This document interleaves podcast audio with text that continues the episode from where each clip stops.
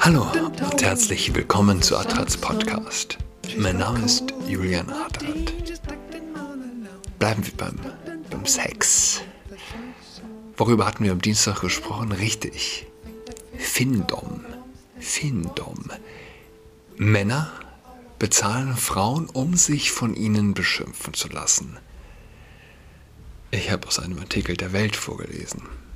Von Friedrich Steffesley. Ich hatte letzte Woche den Namen nicht genannt. Friedrich Steffesley. Was Lana 22 als Geldherrin eines Mannes erlebt. 22 und 22 und schon Geldherrin, ja. Naja, jedenfalls, wir hatten äh, eigentlich vor, heute gemeinsam die Folge zu machen, mein Sohn und ich. Und zwar hat er gestern einen Workshop in der, Sch äh, Work Workshop in der Schule gehabt. Liebe Eltern, für die kommende Woche, hieß es in der Ankündigungsmail, sind zwei Sonderveranstaltungen geplant. Am Mittwoch 6.10.2021, also gestern, ab dem zweiten Block findet ein Workshop zum Thema sexuelle Vielfalt von der Friedrich-Ebert-Stiftung statt. Vorher haben alle Gruppen noch Unterricht in ihrer dritten Fremdsprache. Schreibt die Klassenlehrerin. Aber, aber wir machen das jetzt doch erst nächste Woche Dienstag. Workshop sexuelle Vielfalt ja, für Achtklässler kommende Woche also. Und ja, nochmal äh, zurück zu Findom. Und weil jetzt auch der Bitcoin wieder so abgeht, passt es gerade ganz, äh, ganz gut. Ich bin hier über einen Artikel gestolpert, wie ein Domina mit Bitcoin-Boom zu skurrilem und skurrilem Fetisch zur Millionärin wurde. Der Bitcoin-Hype hat viele Menschen sehr reich gemacht. Einer von ihnen ist Domin Domina Theodora. Die hat sich auf den besonders kruden Fetisch Findom spezialisiert und dabei aufs richtige Pferd gesetzt. Geht es um sexuelle Spielarten, gibt es nichts, das es nicht gibt. Und in modernen Zeiten hat man schon von allerlei kruden Fetischen gehört. Findom ist aber eine noch eher unbekanntere Variante des Sadomaso. Die Domina Theodora hat sie nun enorm reich gemacht bin mir auch ehrlich gesagt nicht ganz sicher, wie sich das in diese BSDM-Szene fügt. Aber egal, was steckt dahinter? Schreibt der Stern. Der Name ist eigentlich eine Abkürzung für finanzielle Dominanz. Und genau darum geht es auch. Theodoras Kunden wollen von der Blondine mit den langen Beinen nämlich nur eines. Ihr Geld geben. Allerdings ohne Gegenleistung richtig gelesen. Beim Findum erregt die Fetischisten von einer anderen Person ausgenommen zu werden.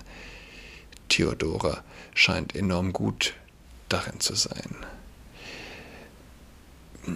Ist ein bisschen verkürzt, beziehungsweise wenn man sich das dann anschaut auf Twitter, auf Insta, wo auch immer, wie wir vorgestern schon gesagt haben, ja, die Beschimpfung ist ein ganz, ganz wichtiger Bestandteil Aber dieser Artikel ist von 2017. Ja, also der Stern war verdammt früh dran. 2017. Und tatsächlich in dem Tweet, den der Stern hier zeigt, it's my birthday month.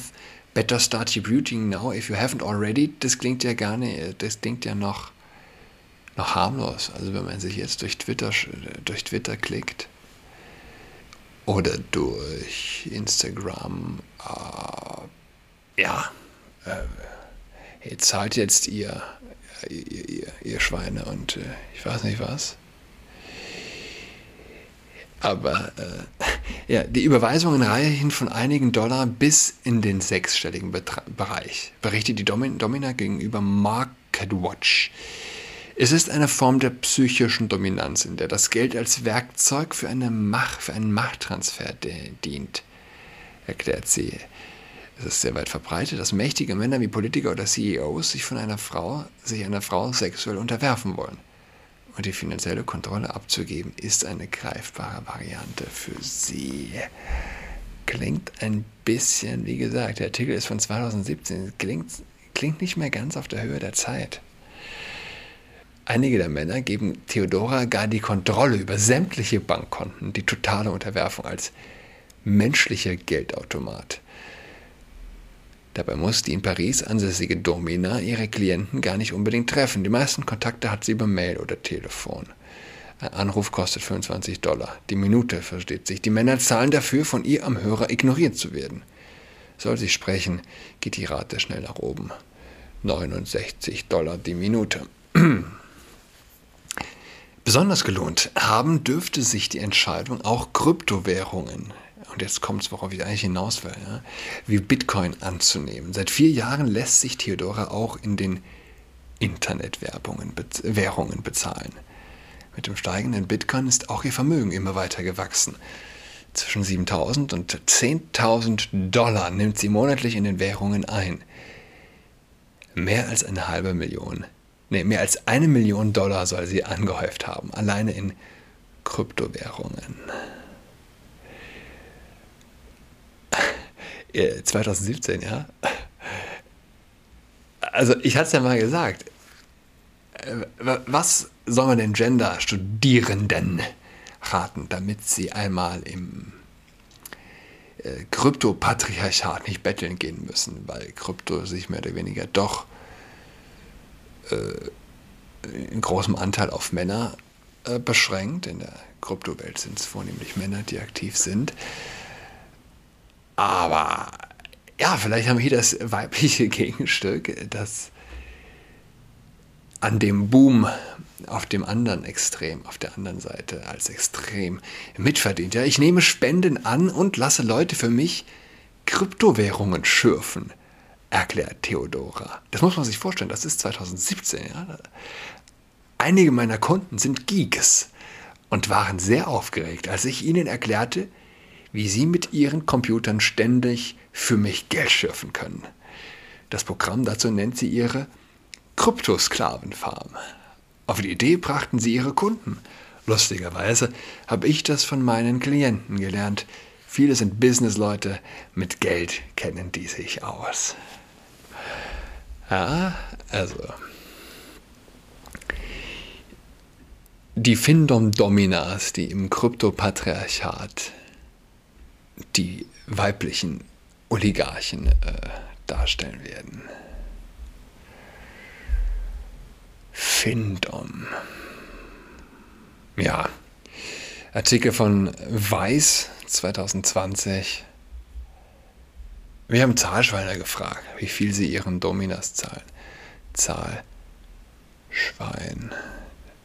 Da geht es allmählich los. Cash Slaves, Pay Pigs, ja, Drogendealer England, Asif 25.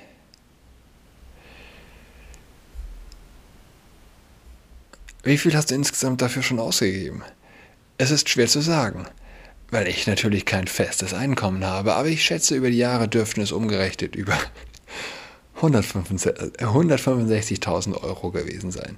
Ich lebe meine, bei meinen Eltern und muss mir oft Geld von meiner Mutter leihen, um meine Schulden bei Findoms, bei Findoms, ja, zu begleichen. Sie hat keine Ahnung. Es ist hart, weil mir dieser Aspekt an mir wirklich Spaß macht. Andererseits hätte ich gerne, dass das alles verschwindet. Es ist eine Hassliebe. Ich habe versucht, davon loszukommen, aber nichts funktioniert. Ich habe sogar letztens eine Therapie gemacht. Übrigens, das lässt mich denken an gestern die Headline Kryptospielsüchtige. Es gibt jetzt ein, eine Entzugsklinik in einem Schloss für Kryptospielsüchtige. Ähm, macht es süchtig, wird er gefragt? Auf jeden Fall. Es ist das Erste, woran ich morgens denke. Und das Letzte, was mir vor dem Schlafengehen durch den Kopf geht. Letztes Jahr saß ich ein paar Monate im Gefängnis. Da habe ich gemerkt, wie süchtig ich eigentlich bin. Der Zeit konnte ich an nichts anderes mehr denken. Also war so ziemlich das Erste, was ich gemacht habe, als ich wieder rauskam. Wie gesagt, ich, Findom, wie, wie greift man das? Es ist kein. Es schält sich aus dieser klassischen, äh, dem Fetischwahn mehr oder weniger hinaus, als dass der Mann zahlt. Ja? Mehr oder weniger altruistisch zum Teil. Digital, ohne wirklich etwas davon zu haben. Ähm, es wird gezahlt und es wird gezahlt und ja. Die Zeit schreibt gestern auf Z, ja, dem Jugendmagazin. Das ist das Online-Magazin für. Wisst ihr, das Ekelhafteste in Kirchen zum Teil fand ich immer schon. Extra Würste sozusagen, eine extra Behandlung für Teenager. Glaube ich, geht grundsätzlich an der Sache vorbei, ist kontraproduktiv.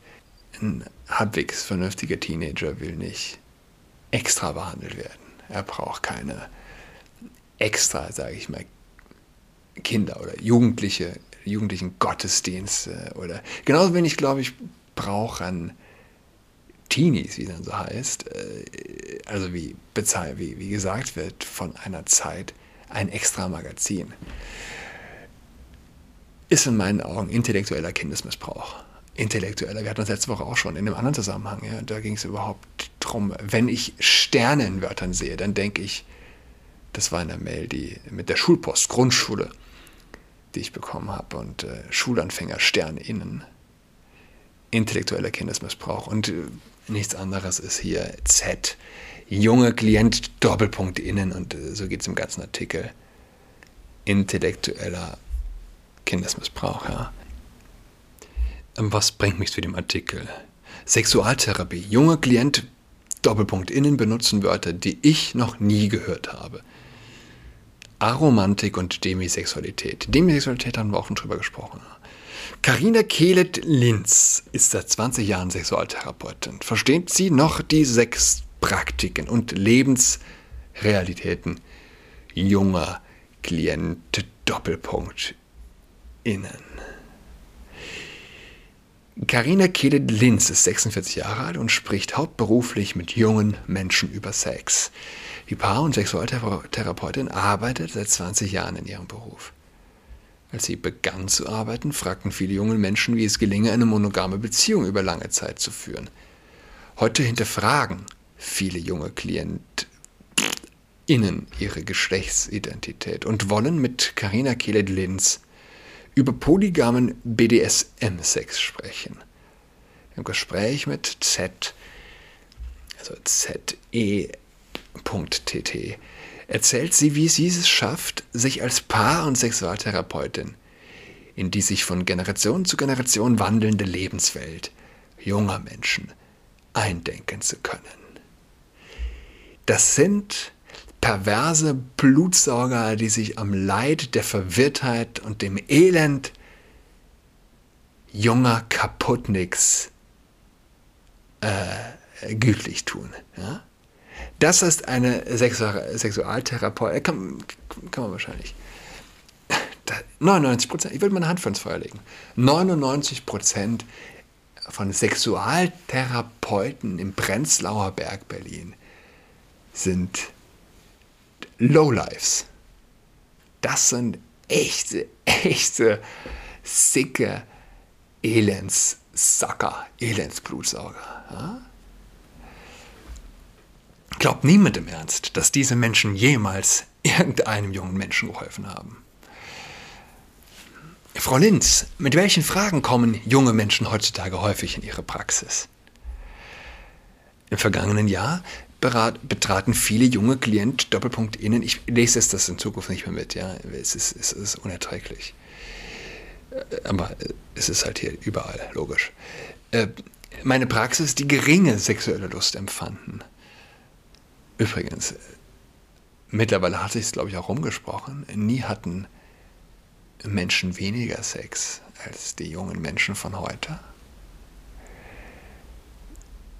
Was auch ein interessanter Punkt ist, ja, wenn wir von freizügigen Bildern sprechen, in welcher Gesellschaft äh, zeigen sich Frauen am freizügigsten in, im Internet, in ihren Profilen na eben nicht in den stark patriarchal geprägten Ländern, sondern in unseren ausgesaugten, ja, äh, lustfeindlichen, perversischen Welt, in der wir leben, läuft sowas von gar nichts mehr, dass die, äh, dass die Partnerwahl, äh, dass zum Äußersten gegriffen werden muss, ja, unter Frauen.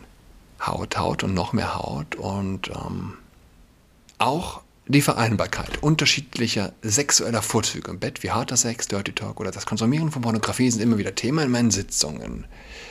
Okay, im Beziehungsbereich möchten Klient, äh, ich wollte es ja nicht mehr lesen, Klienten heutzutage oft über alternative Beziehungsformen sprechen. Vor wenigen Jahren war es noch üblich, einfach eine Affäre hinter dem Rücken des Doppelpunkt der Beziehungspartner Doppelpunkt in jetzt habe ich das letzte Mal ja, zu haben. Heute möchten viele Klienten erfahren, wie eine offene oder polyamoröse Beziehung gelingt. Ich spreche mit diesen Menschen dann über unsere Kultur, die uns unerfüllbare Normen vorgaukelt.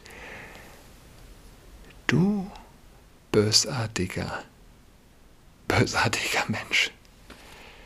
Ich spreche mit diesen Menschen dann über unsere Kultur, die uns unerfüllbare Normen vorgaukelt. Fällt was auf? Jedem halbwegs normal denkenden Menschen müsste an dieser Stelle etwas auffallen, und zwar gab es jemals eine Gesellschaft, die toleranter, freier, weiß nicht was, alles war? Nein. Aber was, ist der, was sind die Kosten? Es ist die Gesellschaft, die uns dann, unsere Kultur, die uns unerfüllbare Normen vorgaukelt. Wir, diese Logik findet ihr, ihre Antwort, findet ihre Lösung nur im absoluten Supergau, ja? im seelischen Supergau an dieser Stelle. Ich habe eben noch was gelesen, steht China, ach Quatsch, äh, oder China fragt sich, stehen die USA vor einer Kulturrevolution. Weiß ich nicht. Vor was wir stehen, ist ganz bestimmt eine Kulturimplosion. Ja? Wir stehen vor einer Kulturimplosion, ganz offensichtlich. Ihre Praxis befindet sich im Berliner Bezirk Prenzlauer Berg. Welche Klientel an Menschen sucht Ihre Praxis auf? Ich sehe in meiner Praxis, nee, sorry. Insgesamt habe ich ein sehr gutes, sehr junges, finanziell gut gestelltes und internationales Publikum. Sie arbeiten seit mehr als 20 Jahren in Ihrem Beruf. Haben sich die Themen, über die junge Menschen sprechen wollen, verändert? Ich sehe in meiner Praxis ausschließlich Menschen mit Problemen und diese haben sich stark verändert. Vor 20 Jahren spielten sich die meisten Probleme vor dem Hintergrund einer monogamen Beziehung ab. Dieses Modell wurde jedoch durch zahlreiche popkulturelle Einflüsse aufgebrochen. Naja, und ganz bestimmt auch durch Sexualtherapeut innen. Ja. Nach Madonnas Album Erotica oder der Romanreihe 40 Fifty Shades of Grey kamen beispielsweise spürbar mehr Menschen in meine Sitzung, die ihre eigene Sexualität also langweilig empfanden und sich trauten, diese und sich, oh ja, oh, oh yeah, ja, und sich trauten, diese zu hinterfragen. Vielen Dank, Frau Therapeutin. Zu Beginn meiner Karriere hat man noch herabgeblickt auf Menschen, die Swingerclubs besuchen. Das war etwas Dreckiges, was man lieber vertuschen sollte. Heute ist es okay, in Swingerclubs zu gehen. Eine selbstbestimmte Sexualität ist gerade bei Frauen ein großes Thema geworden. Oh ja. Es ist so absurd. Stellt man sich vor, dass in den 80er Jahren für Sexualtherapeut Doppelpunkt in Homosexualität nur eine psychiatrische Diagnose war. In 20 Jahren werden wir darüber staunen, dass Transmenschen und dass Transmenschen psychiatrische Diagnosen gestellt bekamen. Vieles in der Sexualtherapie ist derzeit im Wandel. In 20 Jahren werden wir darüber staunen, dass Transmenschen psychiatrische Diagnosen bekamen. Liebe Karina Kedele, in, in 20 Jahren werden wir über so einiges staunen. Über so einiges, ja. Aber nicht darüber, dass Transmenschen psychiatrische Diagnosen bekommen gebe ich mein Wort drauf. Wir hören uns am Dienstag. Ein schönes Wochenende. Bis dahin. Ciao.